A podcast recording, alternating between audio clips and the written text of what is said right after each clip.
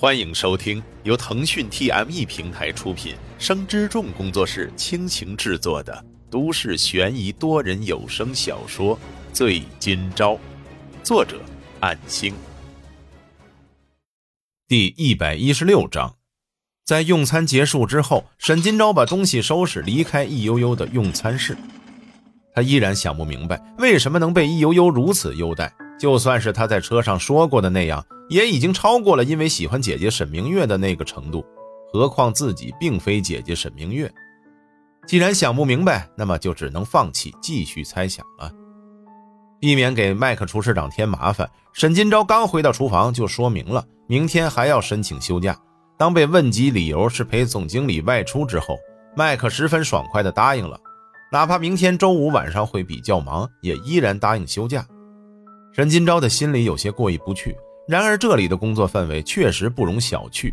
如易悠悠说的那样，他掌管着国内连锁店之后，新的规则是由他制定的，比起别的工作环境，实在是更为轻松，当然也受益于此。离开酒店之后，听从了易悠悠的安排，趁着休息日，赶紧调整好自己的状态，力求明天外出时精神饱满。此时，远在近郊的城区，高歌正在处理其他案子。再次来到了傅雷家周边的区域。上次和沈金钊在这里见面，距今都一个多月了。然而手头接到的任务却都集中在这边。沿着河堤一路走到桥边，发现这里两边的桥洞都已经被流浪汉占据，而且这片区域也是流浪汉比较集中的地方。高歌听闻伴随着闷响的一声哀鸣，上前探视，拉起那位因走上河道不小心滑倒的流浪汉：“小心一点啊！”，谢谢，好心的小哥啊，能不能赏点饭吃？我走路都快没力气了。高哥轻叹着，但是看见对方年老色衰、黑黄枯瘦，本想拒绝，又于心不忍，从口袋里取出二十块钱给对方。那名流浪汉道谢接过钱的同时。高哥注意到他穿着一只比较新的鞋子，而且还是牌子货。毕竟自己前段时间买过这个牌子。老人家，你这鞋子？高哥问。哦，几个月了吧？当晚从一个丢掉的人那里捡过来的。高哥来了兴趣，接着问道：“看这鞋子。”如果是几个月前的话，还是新的吧。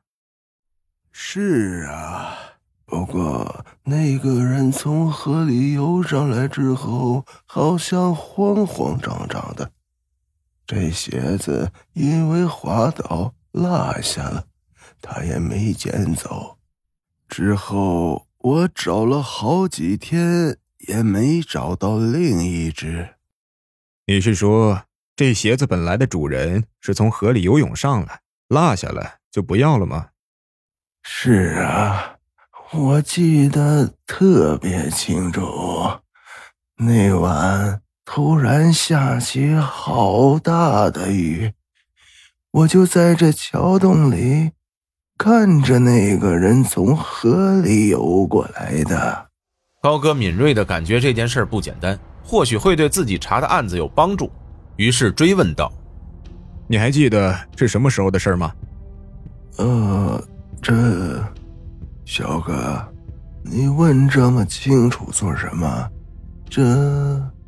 他意识到对方是想索要好处，高哥也不想暴露自己来这边调查的身份，于是又给了对方二十块钱。“哦，想起来了，那晚是七月四号。”“呵呵，七月四号。”高哥心里嘀咕着，接着问：“那你有看清那人长什么样子吗？”“哎，当时黑灯瞎火的，连是男是女都看不清楚。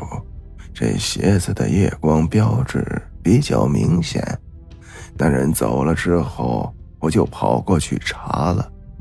不过从背影看，那人慌慌张张的。”所以，连鞋子掉了都没在意。这样啊，谢谢你告诉我这个，满足了我的好奇心。高哥刚想离开，心里默念的七月四号晚间，猛然想到那晚不是沈金钊的事故案发时间吗？看了看这流浪汉的鞋子，再次说道：“你能把这鞋子卖给我吗？”啊，这鞋子虽然挺好，可只有一只，你买来做什么呀？流浪汉只是觉得奇怪，突然又怕对方改变主意，赶紧接着说道：“嗯，你出多少钱？一百，可以吧？”流浪汉刚想装傻，高哥笑着摇了摇头，转身就走。吓得那流浪汉小跑追上，行行行，一百。说着赶紧脱下，心里觉得今天是不是遇到怪人了？高哥给了那人一百，取出一个随身携带的证物袋，最大的型号刚好装下那只鞋子，就像是怕高哥反悔似的。流浪汉赶紧离开。七月四号晚上大雨，游泳渡河，惊慌失措，弃鞋奔走，年轻的男性。高歌回想着，难道和金朝案的傅家军意外死亡有关吗？他带着鞋子回局里详细的化验分析。既然目测已经确定鞋子是正品，高哥让一名同事帮忙联络茄子品牌的供货商。那么也就是从推测的六月份起始，在本市预定及购买，还有网购发货到本市的相关记录。其中一条是六月二十三日门店售出的两双鞋子，发票抬头写的是傅家军。高哥的拳头紧握，意识到这里面恐怕会有新的内情。他去了一趟资料室，把金昭案的相关卷宗带回办公室，暂调过来约莫三个月了，总算是把当初想了解的事情重新拾起。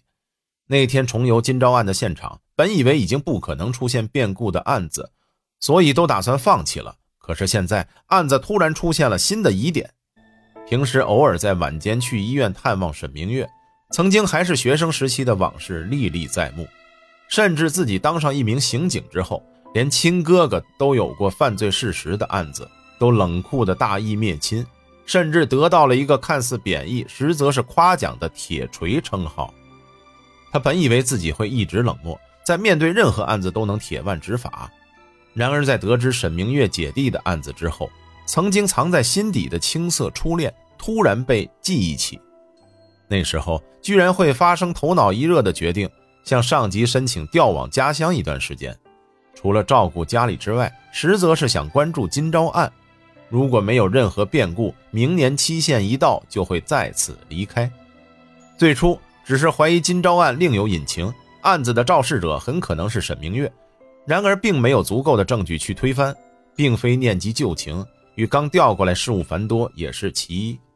可是如今有了出乎意料的发展，如果傅家军的死并非意外，那么不属于金昭案的死者务必要将其排除。就算不是为了沈明月姐弟，也希望能还死者一个公道，将案子的真相调查清楚。然而要重新调查金昭案，必须经过上级的批准。高歌带着金昭案的卷宗，敲了敲上级办公室的门扉，然后入内，把最新发现的疑点告知领导。傅家军。可能并非死于意外。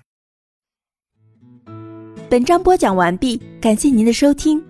若您喜欢，就请动动手指分享和订阅吧，谢谢。